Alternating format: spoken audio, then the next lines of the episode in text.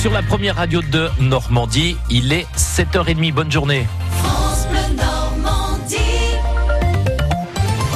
Votre journal avec Michel Legorju.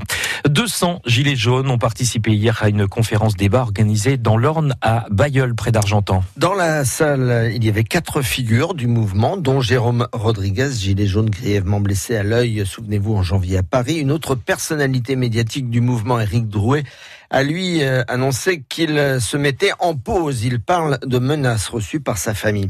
Ce soir, le président de la République essaiera de désamorcer cinq mois de crise. Le chef de l'État prononcera un discours d'une vingtaine de minutes à 18h avant de répondre aux questions des journalistes. Il présentera ses réponses au grand débat national et parmi les mesures attendues notamment par les retraités, la réindexation des petites retraites. Maxime Debs. 727 euros et 22 centimes, c'est la base que touche Alfred de sa caisse de retraite. Alors certes, sa pension a été revalorisée depuis 2007, date de sa dernière année d'activité, mais de 50 euros seulement en 12 ans, pas grand-chose s'il compare ça au bulletin de paye des salariés même les plus modestes. Le SMIC, le plus petit salaire qui puisse exister, donc c'est un salaire de pauvre, il a augmenté quatre fois plus que ma retraite. Incroyable. Alors si euh, le SMIC est un salaire de pauvre, Qu'est-ce que je moi? Fort heureusement, sa complémentaire permet à Alfred d'atteindre bien que péniblement les 1000 euros. Alors qu'aujourd'hui Emmanuel Macron accepte de revaloriser sa pension, il ne dit pas non, encore faudra-t-il que le geste soit à la hauteur. Ce qui m'importe, c'est pas de dire il va réindexer, il va faire. C'est les chiffres qui parlent. Hein, si demain, à la fin du mois, je vois que j'ai 3 euros d'augmentation, euh, je dis, il me prend pour un con. J'ai travaillé pendant plus de 40 ans, j'ai autre chose à faire que de tendre la main. En attendant, pour combler les fins de mois, notre retraité donne des coups de main, multiplie les menus travaux pour des proches, des amis d'amis, mais au fil du temps, le cercle se réduit. L'intervention d'Emmanuel Macron est prévue ce soir à partir de 18h, direct vidéo sur francebleu.fr. Une semaine et demie après l'incendie de la cathédrale Notre-Dame, l'enquête s'oriente vers euh, la piste accidentelle. On a appris hier que des mégots avaient été laissés par euh, plusieurs ouvriers du chantier, mais leur entreprise exclut qu'ils soient à l'origine du sinistre.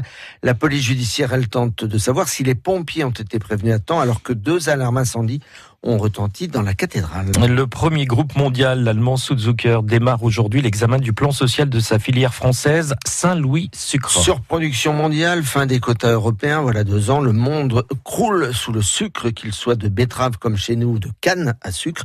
Résultat, les cours sont au plus bas et toute la filière tire la langue. Conséquence en France, deux grands groupes industriels, Cristal Union, deuxième producteur, et Saint-Louis Sucre, qui appartient à l'allemand Suzuker, ont annoncé des fermetures d'usines quatre au total, deux pour Cristal et deux pour l'allemand, une en Picardie et l'autre, vous le savez, à Cagny dans le Calvados.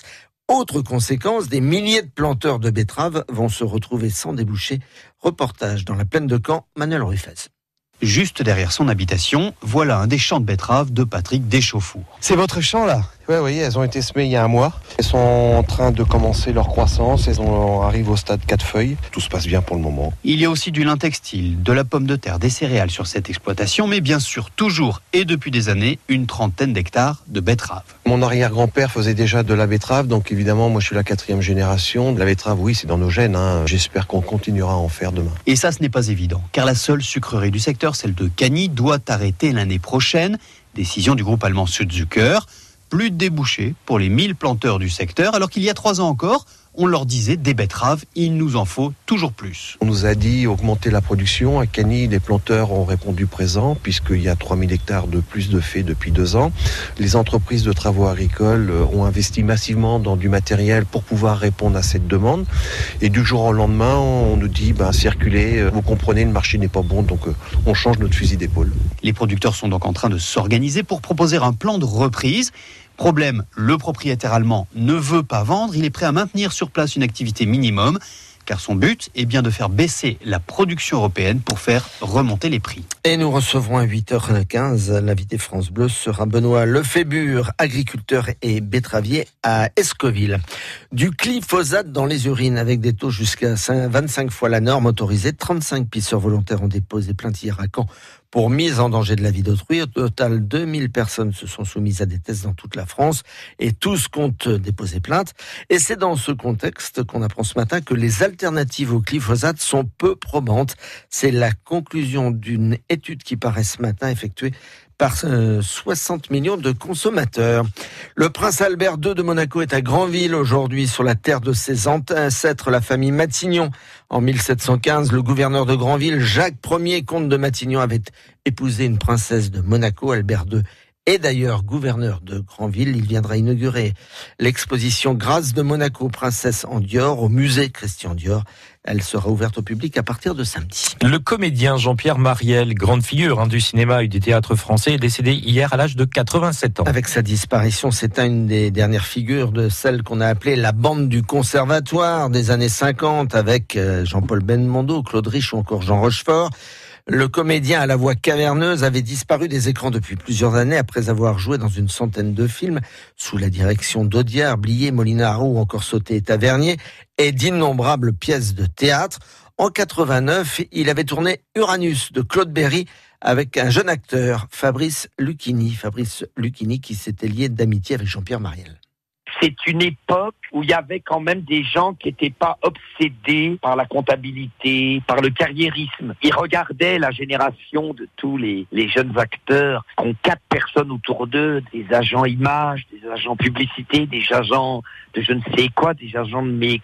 Il y a une anecdote assez drôle. Déjeuner au flore avec lui, puis il y a un acteur connu qui est rentré, je peux pas dire le nom, puis qui a fait un très grand temps d'arrêt avant de rentrer dans la salle. Je dis tiens c'est bizarre, il ne rentre pas. Et Marielle m'a regardé m'a dit il attend moteur. Ça c'est Marielle.